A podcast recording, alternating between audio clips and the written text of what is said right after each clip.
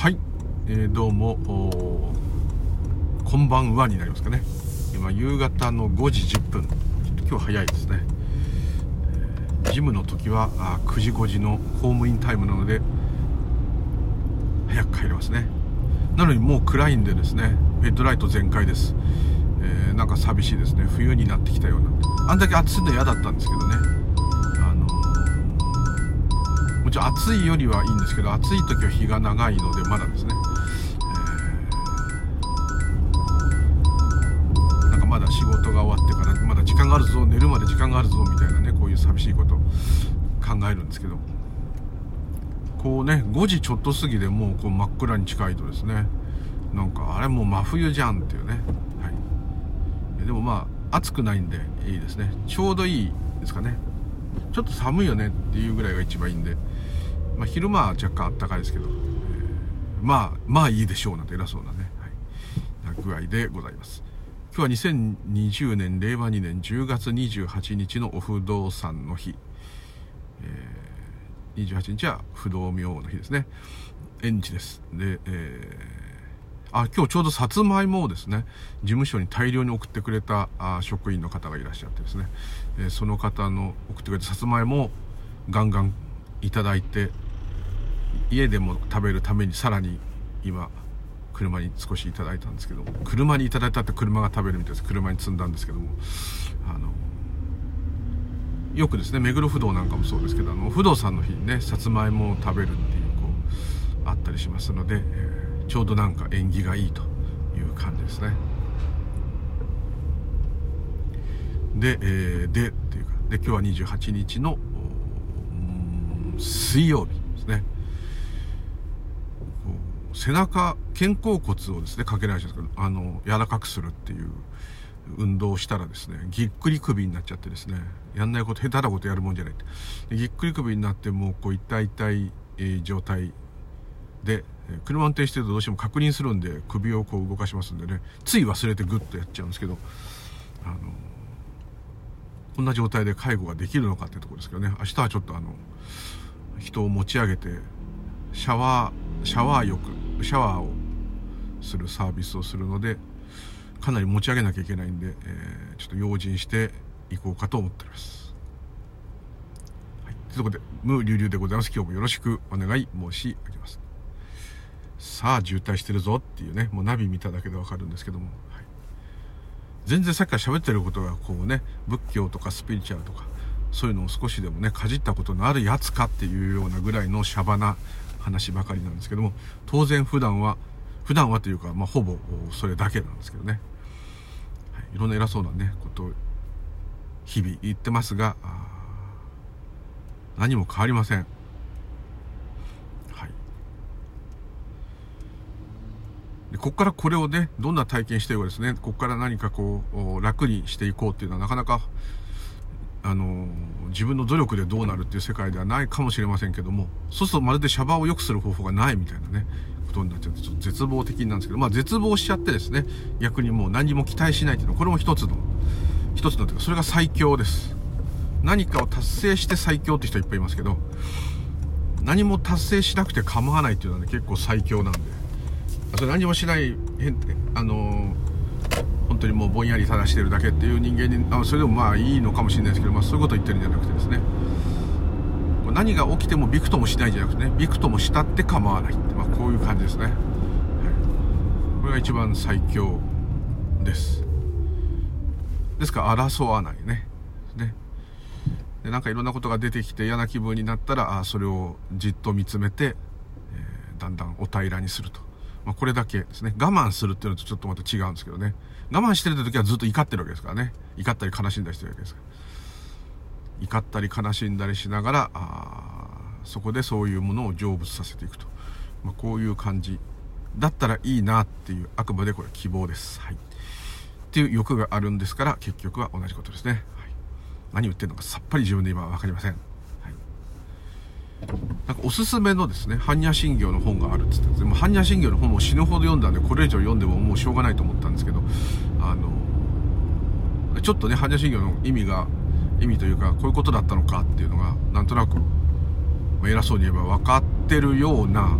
垣間見てるようなところがあるのでもう読まないと思ったんですけどこれだけは読んだ方がいいとある禅のお坊さんが言うのでしかももう漫画みたいなあの誰でも読める初心者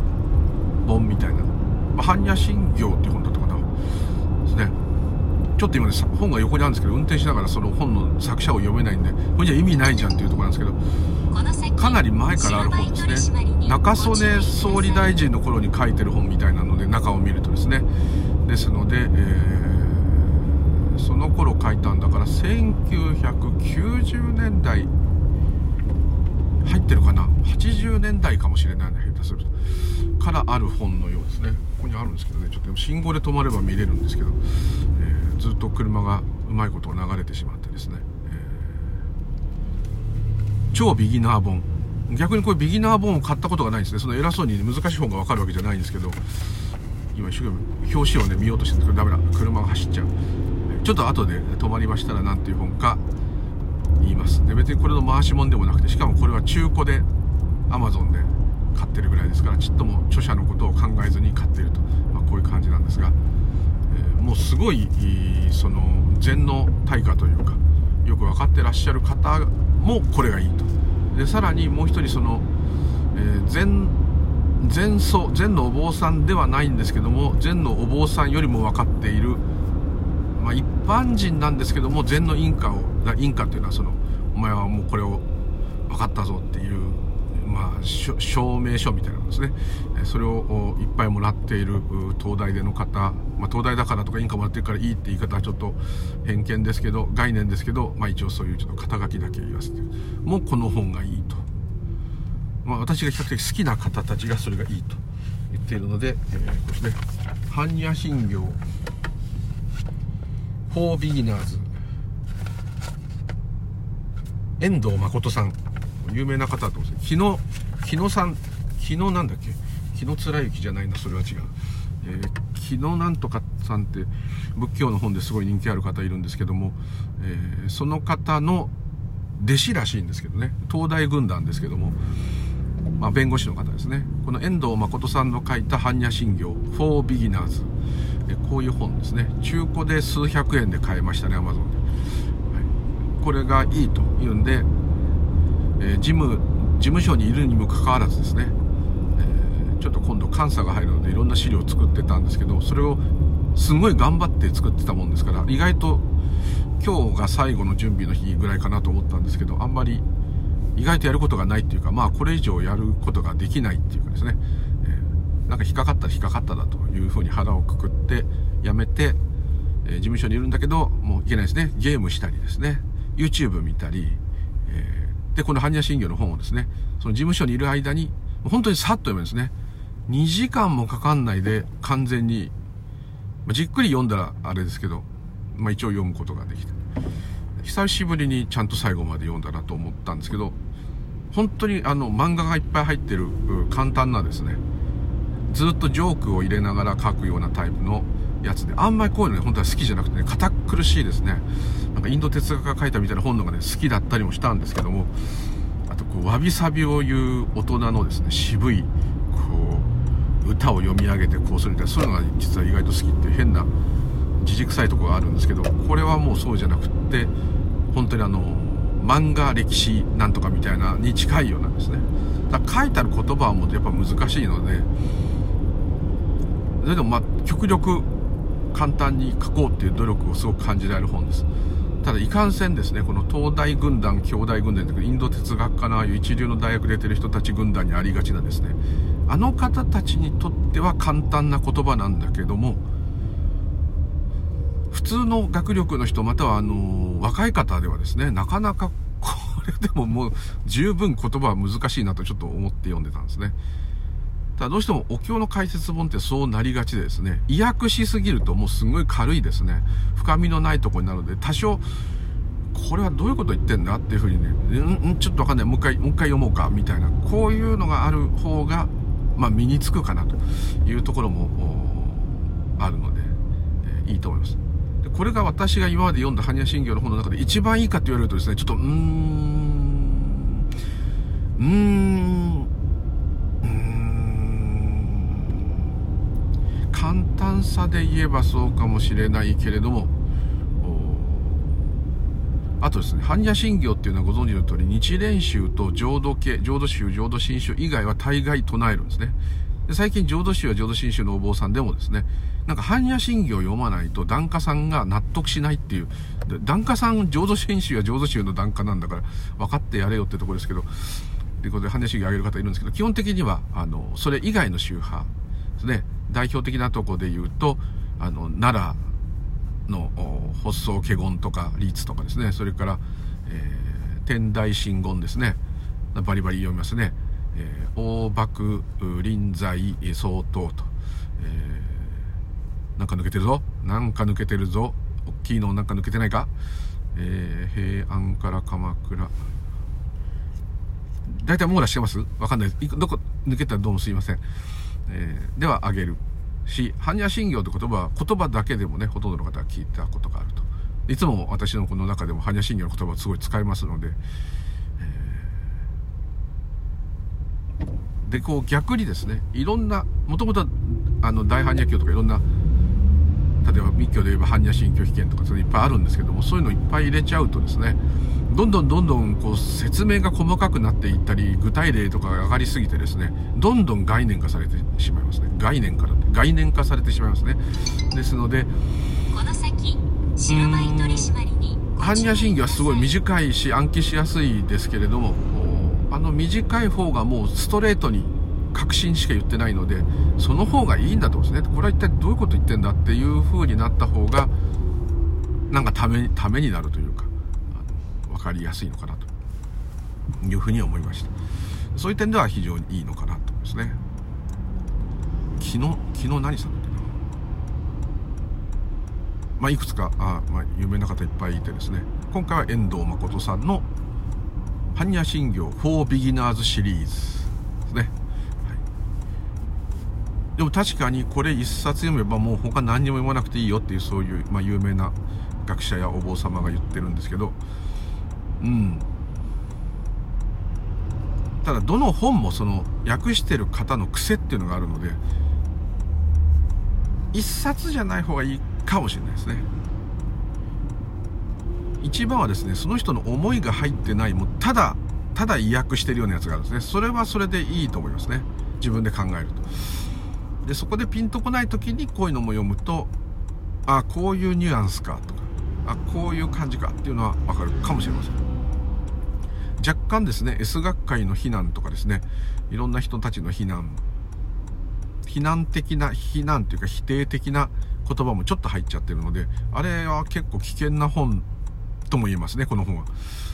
そちらの方が読んだらなこれはひどいとふざけるなとなるかもしれませんね。ただこれだけ長くにわたってずっと売れているということはやはりだから内容が古いんですね。日本の総理大臣が中曽根さんの時の時代に書いてますからこの間亡くなってしまいましたけどもね、えー、あと若干やっぱまあしょうがないですけど左寄り思想の年代の方が書いてるんで左左翼っぽいところを肯定する。まあうん民主主義を肯定共産主義社会主義を肯定する。うん仏教はそっち寄りって言えばまあそうなる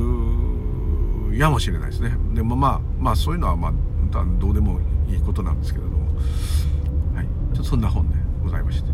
でこれを読んで何かお前気づいたのかと。そこなんですけどもね。うーん。一つはですねうん。これは私が特にそこを感じたんだと思うんですけれども、えー、特に今のこういう空とか無とかですね。うん。どっちかというと禅禅宗が一番得意とするというかですね。ズバリ悟りを開くための修行をする極端に言いますね。そういうことじゃないんだってなっちゃいますけどでもまあまあ旗から見たらそうですけども、まあ、検証するための修行をする、ま、それだけじゃないんですけどね。それはあくまで一つのあれなんですけどあのそういう禅の本の方が今のスピリチュアルとかですね。うん。まあ、スピリチュアルつってもいろんなのがあるのでまあどれをもってしてそれと合致してるかっていうのは難しいとこなんですけどあのどっちかというとですね実は人気のある川崎大師私もまああの真言ですけどもその真言天台系のうん、ああいうごまを炊いたりとかですね何か呪術を使ったりいろんなあ、まあ、祭りごとに見えるかもしれませんけども、まあ、音とかごま団ごま炊きのごま団とか、えー、いろんな最初に拝む時に2基っつってですね取水器遮水器とかあの金色の真鍮の器にですねお香と水入れてこうあのランランバンバンとよくふざけて言われちゃうやつですね、まあ、知らない方はあるかもしれない。棒でこうくるくる混ぜてですねカンカンカンってやってこういろんなそういうものを使う道具を使うマンダラですね。それからいろんな信号を唱えるなんとかソワから私も唱えますけども、え、ダラニとかマントラタントラとか言いますけどもそういうものを ずっとこう唱えていく。手手には手は陰を結んでですね、まあ、真空意なんですね。体口そういう言葉ですね。真言ですね。真空意意が心といっても認識といっても意識と意識といっても。真空意が 3, 3個が3つがですねまあ、密になる。今で密、密はいけませんって今コロナで言って、その密ですね。それがまあ、密になるっていうのは、まあ、一体になると言ってもですね。3密家事すれば側室に至るですから、まあ、その3密っていうのが一つの密教の、まあ、三位一体とはちょっと違うんですけども、要するに自分が仏様だってことですね。仏像と同じ格好してるわけですね。仏像が結んでる、因結んで、その仏像の仏像になっているそういう人がいるわけじゃないんですよ。そういう、まあ、概念でもいいんですね。概念をイメージしてですね。心でイメージしてそれにもなりきってその言葉を唱えればその方がズバリ、えー、その仏になると、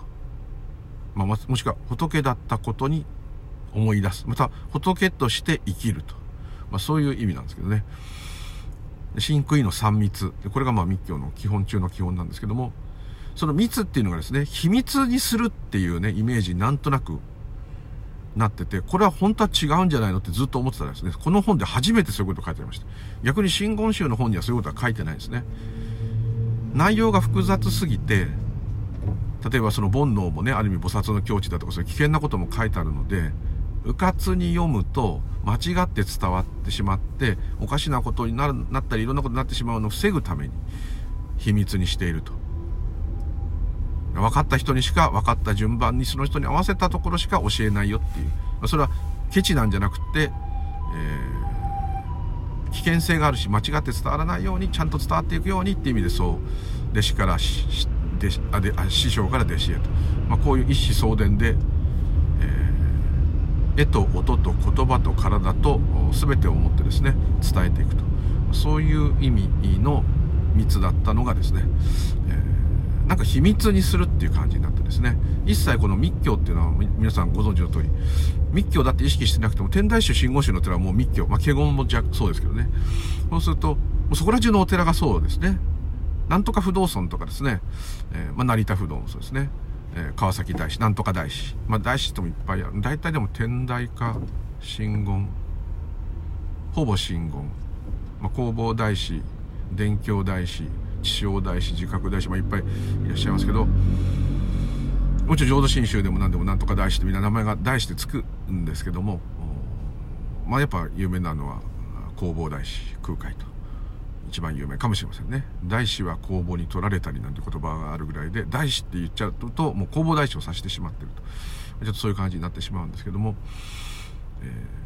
まあ、その真言のお寺とか無意識に言っててもですねそれは真言密教のお寺なんですね。天台で言えば天台大密って言いますけど天台密教の、まあ、お寺と。いうことなんです。そこら中にあります。はい。で、えー、まああそこに行くとですねなんかこう火で燃やしてくれるごま木って木の棒が置いてありますね。で、無病息災とか身体健全とか、いろんな交通安全とか書いてですね、えー、闘病平癒とか書いて、そこにこう、それをお布施する方のお名前書いてですね、こう燃やしていただくことによって、まあ、その願いが成就するとか。まあ、エマとかも若干そうかも近いですけどね、まあ、そういうちょっとこう、秘密の呪術の力によってですね、えー、こう、まあ、ある意味現世リアルですけども望みを叶えると、まあ、こんなようなお寺山ほどあると思います。もうお守りとかもちょっとそうですけど。お札とかもそうですね。特に真言天台特に真言宗かなやっぱ。多いですかね。そういう行事。こう引いたいてですね。太鼓叩いてですね、えー、不思議な印をこう見えないように結んでですね、まあ、見えるようにしてる人もいますけど。でこうどんがどんがどんがどんが太鼓叩いてですね。こ、あ、不動明不動尊なんかまずそうですね。あのイメージと確かにブッダが言った言葉と、うん、全く違ってですね。真言宗のあればヒンズー教だと。確かにヒンズー教とミックスになってるとかただあってそこは全くその通りです。ヒンズー仏教みたいになってると言ってもいいかもしれませんね。真言宗だけ学んでるとですねそういう認識も何も起きないんですけども実はそういう世界観はあると思いますね。それと仏教を完全に統合して一つの宗教として完成させたのが、まあ、真言宗で言えば真言密教と。2つ曼荼羅があると思うんですけども1つは大蔵会1つは金剛会って言いますけどもあの2つの、まああの密教が、まあ、前は別の師匠がそういうものを広めてたのを1つにまとめたのが空海の先生であります中国にいた慶華アジャイさん。慶華さんと。でこのこの方に会いに空海は船で中国に渡って、えー、その完成された真言密教を空海さんが伝授されてで日本で広めたというとですね。密教はインドから起きたんですけどもずっと伝わってきて日本でまあちょっと止まってると。そこから先ちょっと行ってない大きくは広まってないと。まあそういう感じだと思います。本当の密教ががっちり残ってるのはまあ日本といってもですねほとんどの宗派中国系の宗派は全部日本であそこから先海なもんですからビシッともうダムのようにですね日本にはものすごいたくさんの貴重な経典が山ほどあるんですね。まあそれそれはまあまああれとしてですね。その密教っていうのがですね、まあ、先ほど言った通りあのスピリチュアルの愛のって言わせると禅の方がですねそういろんな呪術も行事もないしないしというか、まあ、ただ座れみたいなね、まあ、密教でもただ唱えろって言えばまあそうなんですけど。ちょっとこう何て言うんですかね。うん。自分の内面だけを見ろとかただ起きてることに気づいてろということとちょっと違ってるというかそれをオーバーにしているような感じがあってですね。この一番それをやってきた自分もそれをちょっとこう避けるというかですかね。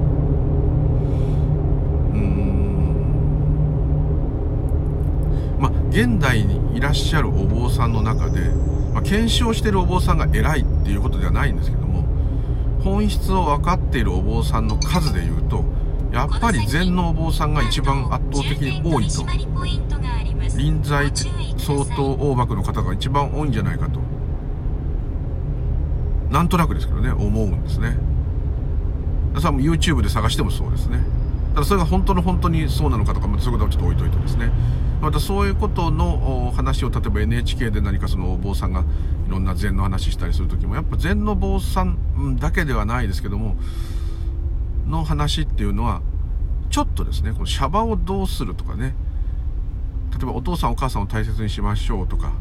物を大切にしましょうとか人を助けましょうっていうことだけではなくてですねあと仏様の観音様の信仰はこうだとか、そういう話じゃないですね。どっちかというと、私というものは一体どういうものかと。そういう話をしてくるのは、大概禅のお坊さんが多い。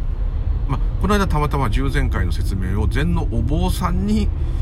指導してた方が、真言宗のお坊さんだったので非常にびっくりしましたけども、そういう方ももちろんいらっしゃるんですけども、こう、そういう、こう、本質ズバリの話だけしているのは、なんとなく禅のお坊さんが多いと。まあ、お気づきの方もいっぱいいらっしゃるとあとは何かこう分かっちゃった人が後から禅を始めるという方もいっぱいいますね。そういう一別な体験をした人がですねその後に禅をやるという方も多いですね。だから密教はちょっとうん原生理学の呪術の儀式が確かに今の伝わっている世の中では多くなったりまた平安時代の仏教ですが建物が残ってたら全部古いわけですね。と重要文化財とか国宝の海なわけです。天台宗もそうですけど。比叡山高野山といえば皆さんこうイメージ湧くと思うんですけど。そうなるとその建物や仏像にものすごい価値がそれはまたそれ文化として大事ですけれども、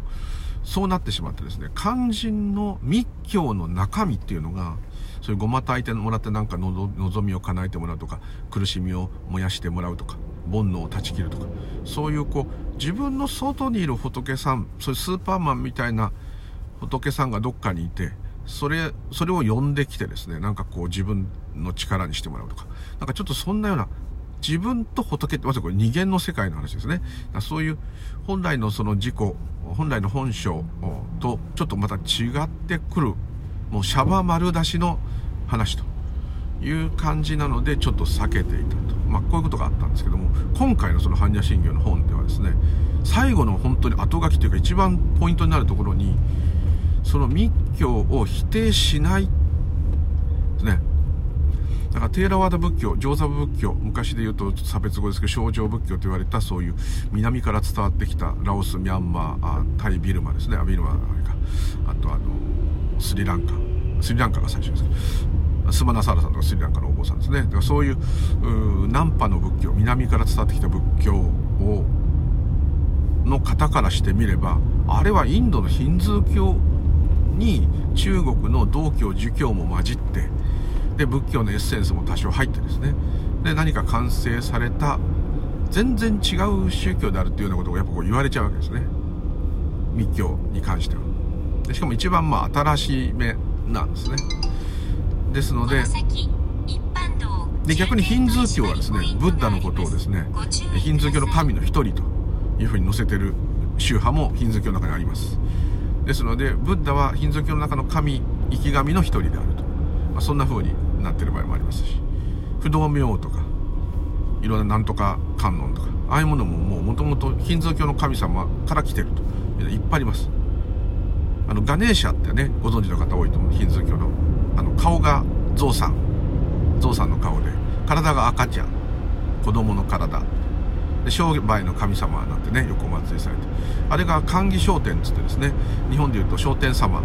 あの奈良の商店様あの商店様した有名ですけどその商店、えー、清らかな天ですね。松田聖子のせいですね。松田聖子今知らないかなみんな。わかんないです。その商店様ってね恩切陸逆運ソアカっていう信号ですけどもこの商店様のは秘仏なんです。なぜなら合体している男女が合体している形のような仏像でですね。でも顔は象さんです。ある意味こう繁栄のね神様っていう。そういう意味なんですね。でそれが見せちゃいけないところで秘密なんですね。で油をかけてこう供養するんですけどもそれ非常に大変な大変なあ修行でですね。商店を扱ってるお坊さんは長生きしないなんていうぐらいですね。その手法が大変なんですけどね。まあそれはちょっとその概念でしょって言われちゃったらその通りなんですけどまあそういうのもあってもうますますヒンズー教といろんなのが入ってんだなみたいな感じはあります。チベット密教も間違いなくネパールと隣ですからネパールもチベット仏教の人多いですから間違いなくヒンズー教が入ってるということは言える。密教イコールヒンズー教と、まあ、こういう図式でなんとなく私もですね。あの不思議な体験以来、少しこう、そういうのではないなと、思いつつもですね、思いつつも、初回に、若い頃に、親ってなったのは、その信言を必死に唱えてる時だったんですね。よく私はこの録音で言ってしまう、あの、第一話の信号ですね。オン、アビラ、運気を連呼してですね。もう連呼して連呼して連呼して、なかなか家じゃうるさいってできないですけど、本当に連呼してもう本当にもう言い疲れ果てるまでもうできたら何時間も「オンアビラウンケンオンアビラウンケン」ってずっと腹式呼吸しながら言うわけですでまあすごい言って疲れ果てたら黙るんですねそうすると頭の中でもう頭がそれになっちゃってるから「オンアビラウンケン」思考が止まってる。もうオンアビラウンケン以外思考がない。んですでそれでちょっとですね「ん?」っていうことがまあ何回かあったのである意味あれも、まあ、禅に近い。唱えてる唱えさせていただいてるっていうイメージで最初やるんですけども唱えさせていただいているもなし唱えてるものもなし唱えてる音は確かに聞こえてるかもしれないけど唱えてる声もなしというかですね。なしなしなしのもただの阿弥陀仏だけになる。もしかしたら念仏の生阿弥陀仏も同じだと私は思ってるんですけども、名前だぶ、名前だぶ、生阿弥陀仏、生阿弥陀仏って本気でやればですね、トランス状態になるというのとまたちょっと違うんですね。そういう風になるんですよ。そういう風になるんですけど、それ以上やるんですよ。トランス状態みたいになろうがもっともっとやるんです。そうすると、で途中でわざとやめるんです。っていう、まあそういう修行法が、まあ基本的なスタイルであるんですけど、あ、の、一部の宗派によっては、異業、やりやすい修行ということで、異業、異業の一つ。大中夜の如来の信言の異業というのでやるんですけど、まあ、それで、まあ、あくまで私なり周りの人なり一緒に大勢いましたからあの何かしらの、うんまあ、不思議というか自分が空っぽっていうかですね。もう何が何だか分かんなくなるっていうんですかね。何が何だか分かんなくなるっていううちはまだ自分がいるんですけど何が何だか分かんなくなるもない。で全部が終わって師匠が鐘鳴らしますね。それで静かに、終わったと。なった時にはってなるみたいな。すごいとその終わってですねこう3回、あのオンサラバタイハンダマネガジャクソー召喚と重心ここも3回五体統治あの、まあ、いわゆる両手を前に出す土下座ですね。知恵院で印を結んでですね。やるんですけどもそれやってる時もですねもう何をしてるかそんなの何の記憶もないんですよ。もうただまあそっからだんだん我がヒュッと戻ってきた時にものすごいこう疲れ果ててはいるんですけれども何とも言えないですね。何と言ったらいいんだろう。子供の頃に遊び疲れてうんちょっとこう熱っぽいっていうかな顔がほてってるっていうかボワーンとした感じでただ家に帰っていく時ってなかったですかね。今外ではガンガン遊ぶ人少ないからあれかな。何でもいいですよ。なんかこうやり部活の後でもいいです。ボワーンと。もう考えられない。あの状態に持っていくんですね。そうするとこう懐かし疲れたけど癒されてるみたいな。感じになる。でそれを何回も何回も続けてると最初はかったるいなっていうのからだんだんそれが楽しくなってくる。座禅もそうなる方多いですけども楽しくなってくるんですよ。楽しいっていうのはやるのが楽しみになってくる。あとはやるやり始めるまではなんかめんどくさい感じするんだけど始まったらなんかこう乗ってくるっていうか 乗ってくるって範囲になるわけじゃないんですよ。その落ち着きたいからやるって最初そういう欲がある。そのうちそんなこともどうでもいいぐらいいっぱい唱えますから。だんだんだんだんこう飽和してくる。そうすると何が何だか分かんなくなる。でトランス状態みたいになる。たまに変な景気不思議な現象も起きたりする。それも突破していくともう何もかももう求めないっていうか、求める、求めないっていうこともない、もう何も言えないです。のもう全くコメントのしようがない感じになるんですね。それ疲れ果ててるんじゃないですよ。そんなにすごいことじゃないですから。でもなんかこう、静まり返るっていうかね。特にその信号をやめた後。で、そのやめた時に、あの字を感ぜよって空海を言うわけです。そのアビラ運転のあですね。まあ、アビラ運転。第一由来を感ぜよって。そういう人がどっかにいるっていうのを感じるんじゃなくて、その無の空っぽな感じ。これがまさに仏様だと。いう、まあまあまあ、そういう、う瞑想っていうか修行っていうかあれがあるんですけど。そういう企業があるんですけど。で、まああの、それをまあ否定しながらも、その部分においてはやっぱりいけてんじゃないのっていうふうにどっかで思ってたんですね。ちょっと信号師をひいきしたいというのはどうしてもあるのでですね、そこに執着してますからね。どうしても自分がやってきたものに執着が多少ありますから、ああいう瞑想もあるんじゃないのって、ですサマタ瞑想っていう瞑想、集中する瞑想、ろうそくを見たりとか何か唱えたりまあ、若干それとそっくりですね。それヒンズー教のやり方なんですけど、まあ、まさにまあ同じといえば同じです。まあ、それもね、でも大概否定されたけど、その今回の本の方は珍しくですね、それをすごい肯定してて、理屈には全くわからないんだけども、とにかくそういう仏様の言葉をですね、ガンガンガンガン唱え続けることによって、摩訶不思議が起きると。摩訶不思議が起きるとはどういうことが起きるかとは書いてないんですよ。そこがいいとこなんですけどね。だそういうこともあるし、こういう方が一般の方は、例えば不動明の信号と内容と不動明の印を結んで、背中の後ろの後輩板の仏様の後ろにいろんなの丸い光みたいのとか放射状のものとか不動明だと炎がブワーって燃え燃え盛ってるような背中に背負ってますね。であの炎がもう燃えてるようなイメージして自分が最後全部燃え尽きてもう自分っていうものを燃やし尽くしてやるというイメージでお不動産の印結んであの忍者みたいな印とちょっと違うんだけどまあそういう印を結んでですね。でお不動産の信号勇ましいのでノーマク3万だ、バーザラダンセンダー、マーカルシャーダースワタヤウンタラターカンマンこれをですね、一心に唱えると。ね。まあ、ごま団とか火とか炊いたり太鼓とかなくてもですね。ただこれをでっかい子でやれるお家って非常に限られてると思うんですけどね。それからもうすぐ怪しまれますからね。許して、家族が平気だとしても。あの、平気じゃない、平気じゃないと思われて、この、この人ついにおかしくなっちゃったなってなる可能性もあるんで、お寺で堂々とやった方がいいんですけど。ね。多分お寺でですね、普段誰も特にごま炊きとかしてない状態であれば、大概オープンなお寺であれば、不動明の信言ガンガン唱えていいですかって言ったらどうぞって多分言うと思うので、もう他の参拝客が来てちょっと恥ずかしいかもしれないですけど、ノーマキさんマンダーバーザラダンセンダーマーカラシャーダーソワタヤウンダラダーガンマンノーマキさんマンダーバーザラダンセンダーマーカラシャーダーソワタヤウンダラダーカーマンってこう、まあ、怒鳴らなくてもいいんですけど、まあ、ぶちかましていくとですね、まあ、燃えてる、燃え尽かして俺のもうこのいろんなものにめんどくさいものを全部もう燃やして配慮してやるわいいっつって、その時はもうね、お不動産頼むよ。一つ加勢してくださいよ。頼みますよっ。つって。ノーマーク3万だ、バカだな。それ一通りやったらですね、多分こう、終わって帰る時にはね、涼しい風が吹いてると思いますね。吹いてないかもしれないですけど、はい。スッとするっていうか。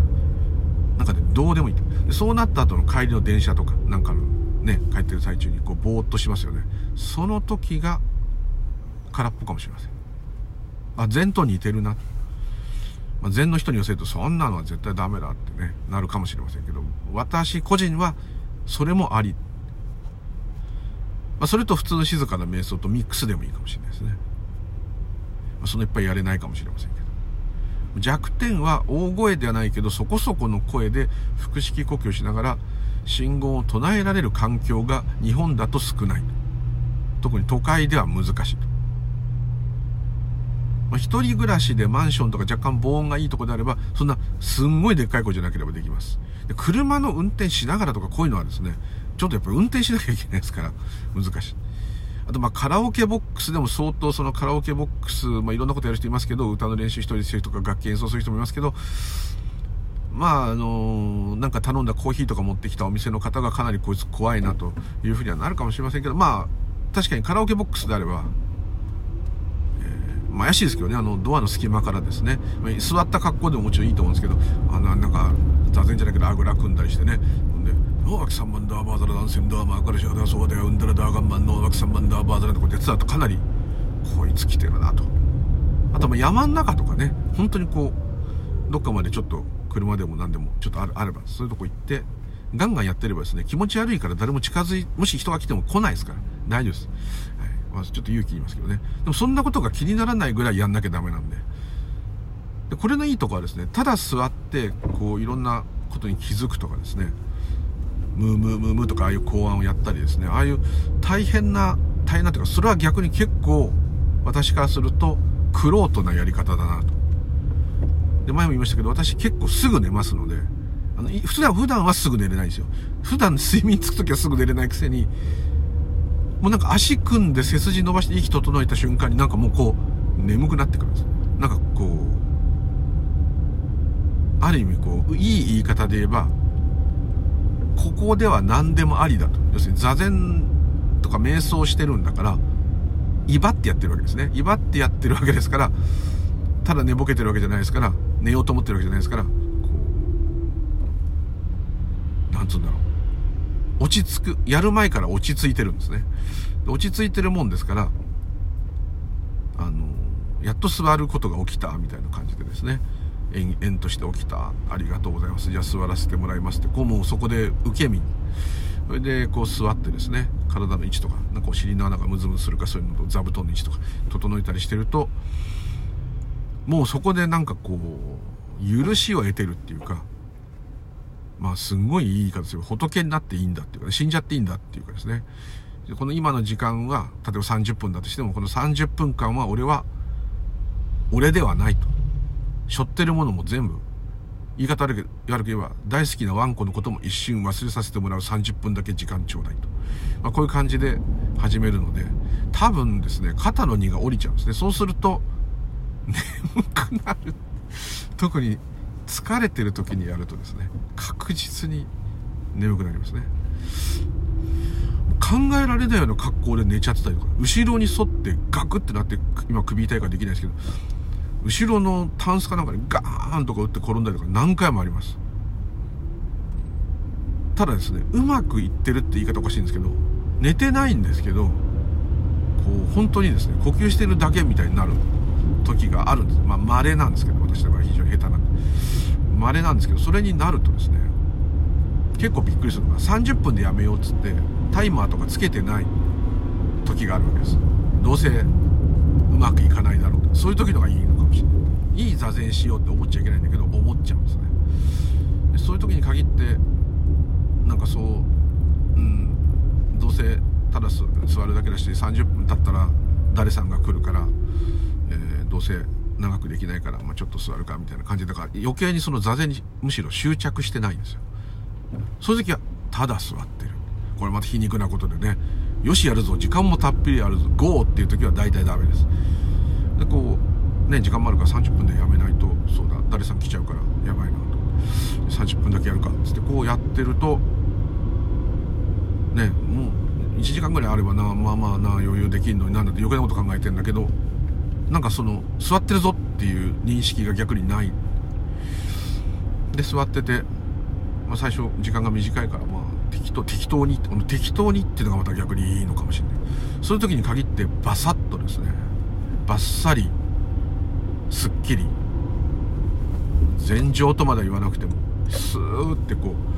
う何にも集中してないのに集中してるみたいな感じ。なんて言ったらいいんですかね。体の五感が全部カモンって言ってる感じです。もう耳なんかもうすんごいよく聞こえるっていう。ですね考えがないもんだから耳の穴から脳みそまで直結したみたいにですね。音がそのまま入ってくる。いろんな音が鳴ってるなとか最初思うんですけどそういうのもですね音音音ってこう認識してると足の痛みを言ったら膝膝ズキズキズキとかこう認識してるうちにもうそんなことがどっかで分かんなくなっちゃってる。んですよ寝てないです。よそういう時。分かんないです。音をただ聞いてあ換気扇の音が聞こえる。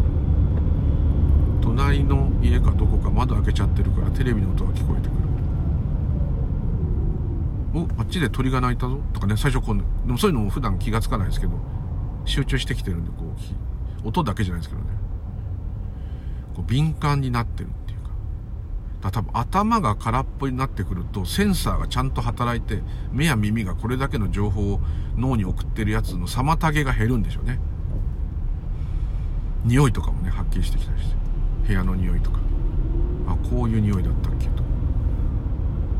でまあそういうの続けてるとその時はですねこれは2ヶ月ぐらい前あの急にこうその30分は一瞬のうちに過ぎる。もうビュッと。最初の10分間ぐらいはもうむにゃむにゃしてますから覚えてるんですけどそこからパーンとすっぽ抜けてそうさっき言いましたよね30分後に誰々さんが来るって。誰々さんが来ちゃったんですよ。それでノックされて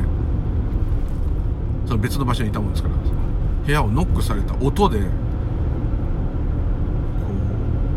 う最初ノックされてるの。それがね気づかないって気づかないって気づいてんだけどコンコンコンコンだけなんです。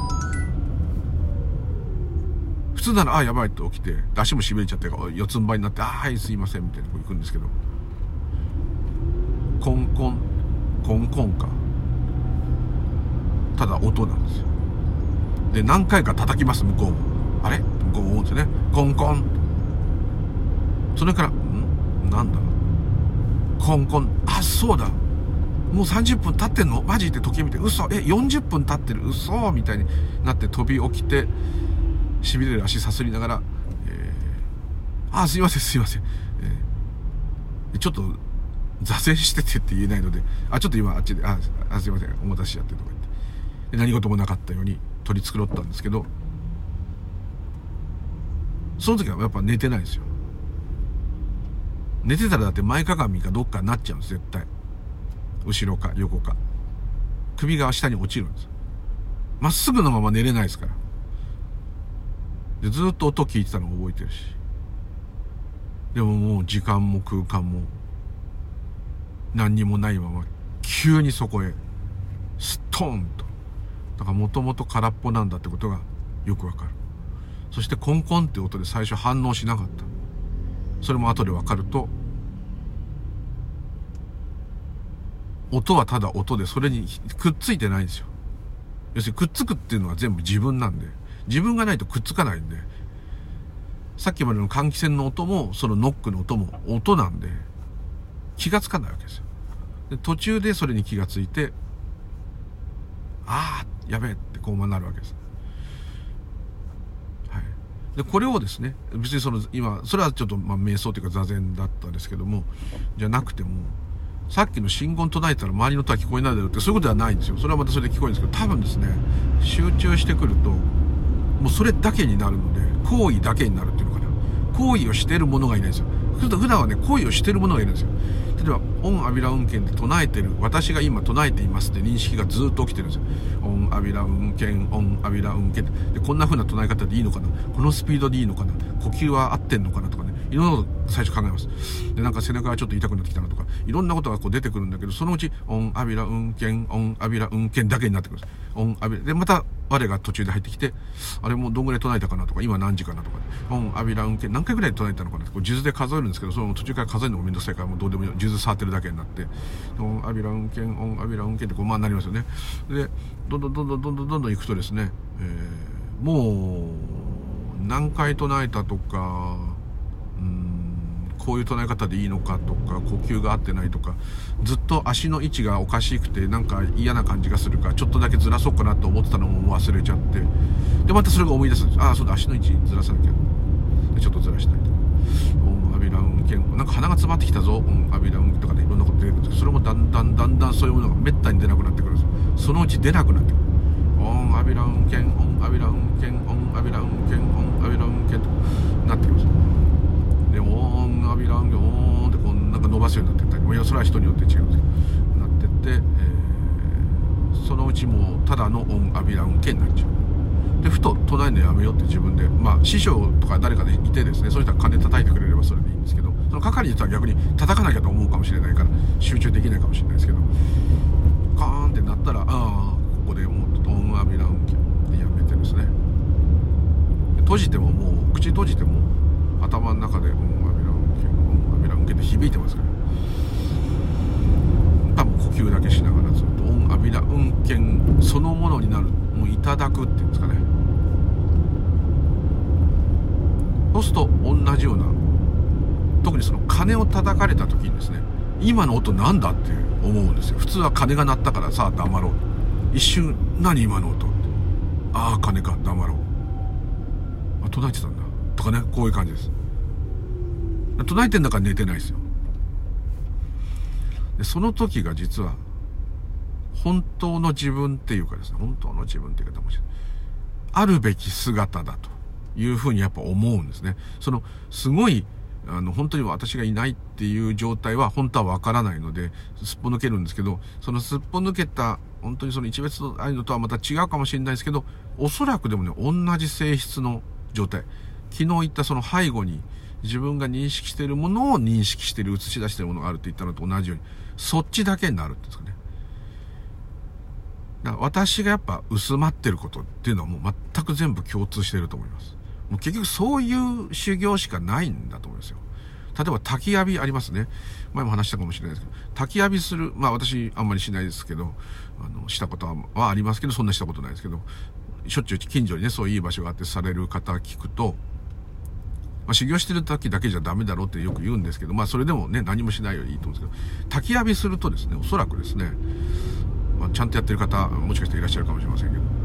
昨日のね、大覚寺の方なんて結構あの、山伏修行系の厳しい修行が大覚寺派の方は結構やるので、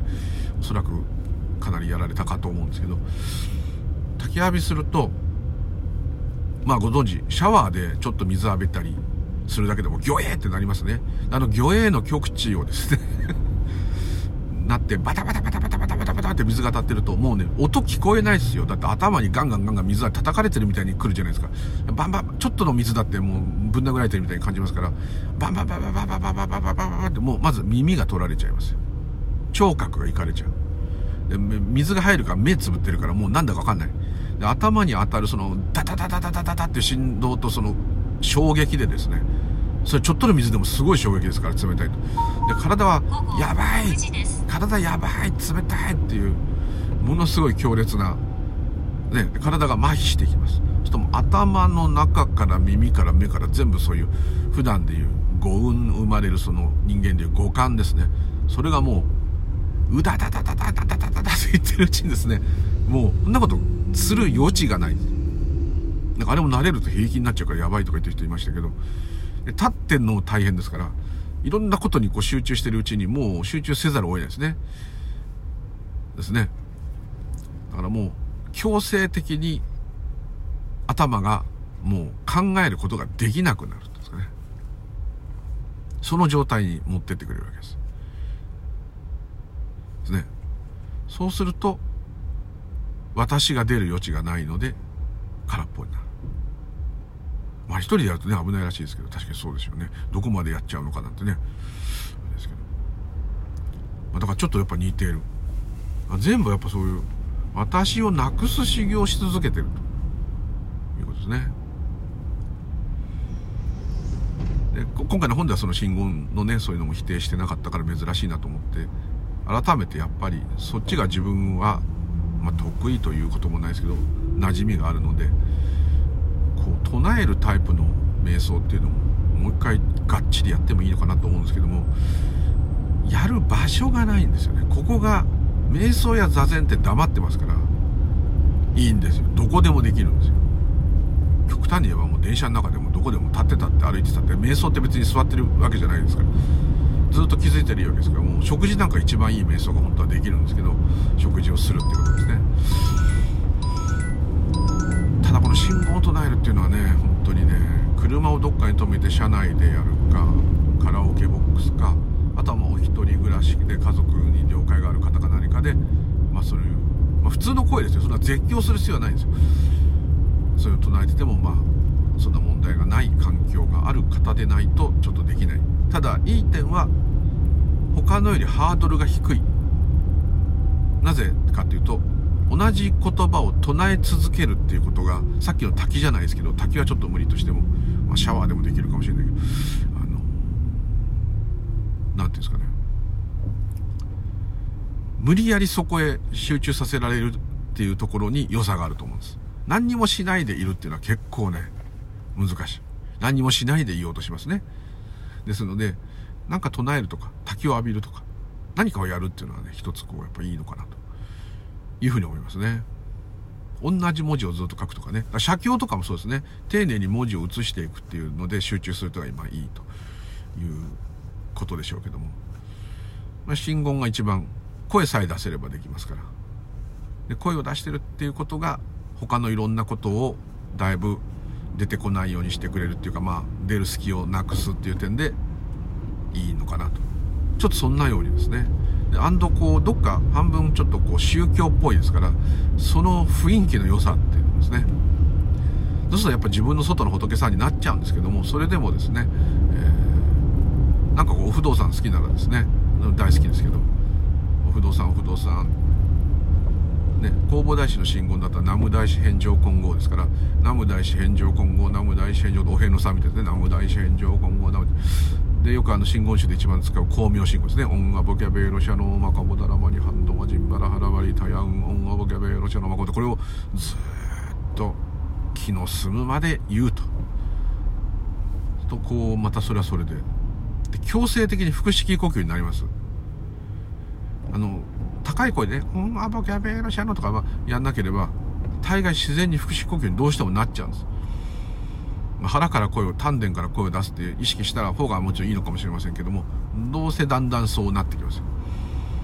座禅なんかでもですね呼吸が乱れてたら乱れて終わったら乱れてたと気づけばいいんだというぐらいでそれはその時のその人のありようでしょということでいいし大概ちゃんと座ってたらですね絶対に腹式呼吸になっちゃう。ゆっくりでも。呼吸を整えようって思わなくてもなります。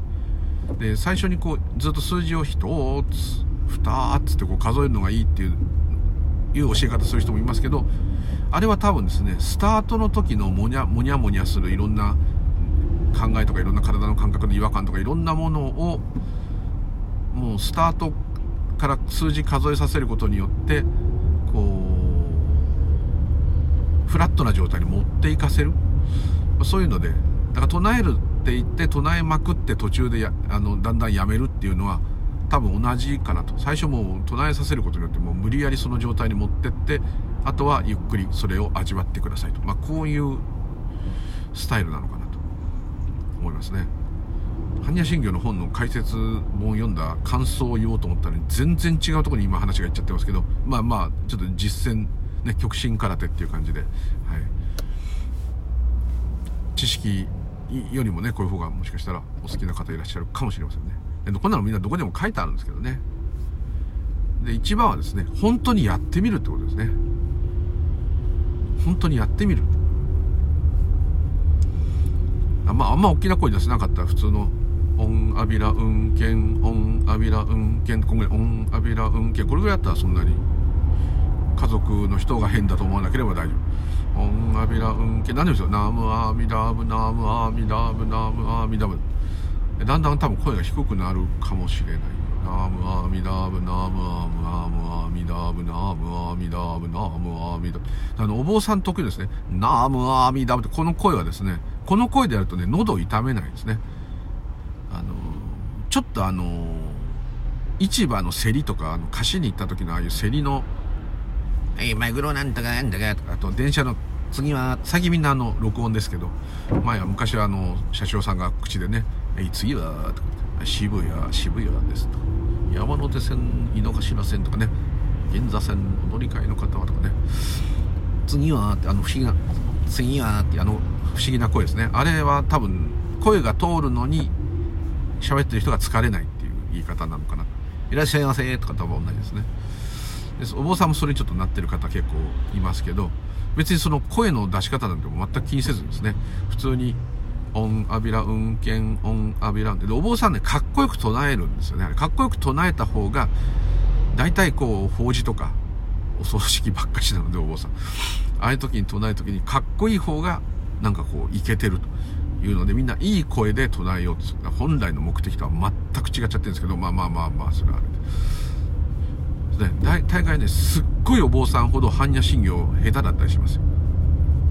全然こうね仏説まか般若あらみた心経とかこんな風に絶対言わないですよ。仏説まか般若あらみた心経漢字大坊作業人般若この疲れたような感じ。明神般若はらめた辞書言言海空道一切空役者理士式こういう風に全然こう何ていうんですかねこよく唱えようっていうのはまさにそこに思いが入ってる考えが入ってるわけですからね、まあ、どうしても声がいい人は自然に良くなるんですけどそういうのも全く気にせずオンアビラ運転オンアビラ運転オンアビラ運転オンアビラ運転オンアビラ運転オンアビラ運転って腹式呼吸しながらオンアビラ運転途中でこれ苦しくなったら普通に吸っていいんですか？その無理してなんかうえってなるまで、あび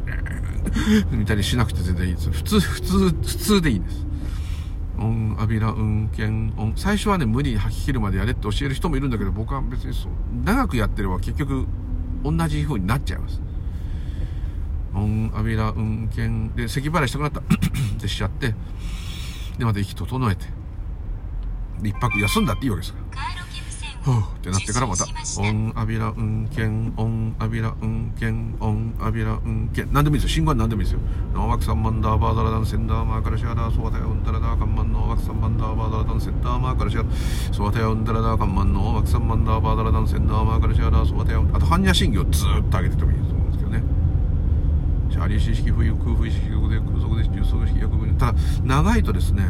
暗記して慣れきってても一通りこう文字を追うっていうのがあるかもしれないのでそれもでもまあ頭使ってるんであの考えは出にくいとは思うんですけどもなんとなくだったら短く最後のギャーテーギャーテーハーラーギャーテーハラソーギャーテーボーディスワカーハニアシンギョギャテギャーテーハーラーギャーテーハラソーギャーテーボーディスワカーハニアシンギョってこうその部分だけで言った方がうんで注意するとこですねトランス状態になることとは違うんですよトランス状態みたいになる時あります特にでっかい声で早く言うと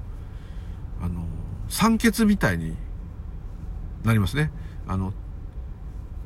バーベキューの時にあの炭をふうふう吹いて酸欠になりますよね。ふわってった、クラクラクラって。ああなっちゃうのをずっと続けてるとトランス状態になっちゃうんです、それはまたあの、霊媒じゃないんでちょっと違うんですね。ですので、そんなに、そんなにしない。普通でいいんです。普通に、まあ、第一話になれば、オン、アビラ、運転、オン、アビラ、運転、バザラダドバンでも何でもいいですけど、オン、アビラ、運転、オン、アビラ、運転、オン、アビラ、運転、スピードも人によって違うと思うんですけどね、オン、アビラ、運転、女びら運転とか何でもお好みで私結構その伸ばす方がですね特に最初のうちはなんかじっくりこう息を整えるためもあるのかもしれないですけどおちょっと照明みたい照明みたいですけどね女びら運転お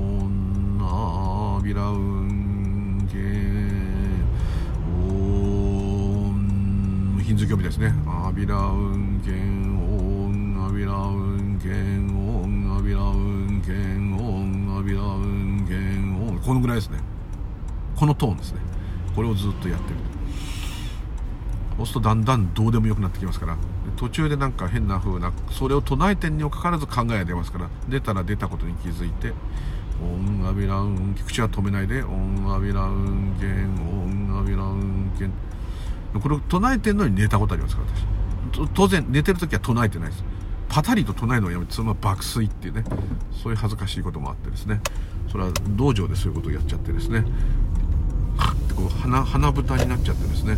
もう寝たっていうの丸出しだったんでねその時はあの近くにいた人がねあの起こしてくれたんでバレないで済みましたけど、そんなこともありますね。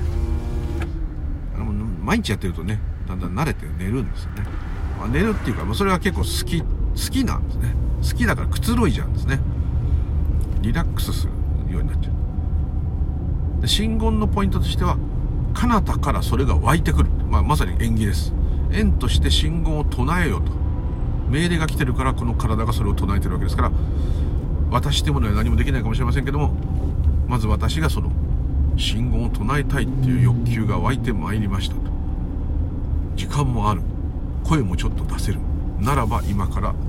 唱えさせていただく。このご縁ありがとうございますという感じでですね「オンアビラウンケンオンアビラウンケン」ってこう行くとですね。真言一句一句がですね自然に出てきていると。自分で唱えようとしてるんじゃなくて唱えさせられている極端にはそのぐらい思ってます。何かに取りつかれて唱えさせられているぐらいの思っちゃってるわけです。オンアビラウンケってこれはもう宇宙がお前に唱えようと言ってるんだ。それ嘘じゃないですよ。真言じゃなくて全部そうです。今この喋ってる言葉も全部。あの普段のの会話も全部。街のいろんなものも全部。全て宇宙が起こしてる。宇宙の宇宙が起こしてるというか宇宙そのものですからわざわざその信号の時だけ宇宙からってこともないんですけど、まあ、あえてですねこういうご縁が起きているということでこいつは縁起がいいってことでですね、えー、唱えさせられているという感じでいくとなおこう脱力するっていうかですねもうお任せ信言と。まだ唱えさせますか？みたいになってもいいです。まだ、まだやらせますか？みたいな。まあ、そういう感じでこうどんどんいくと、まだやらせますか？なんて言ってる人がいなくなります。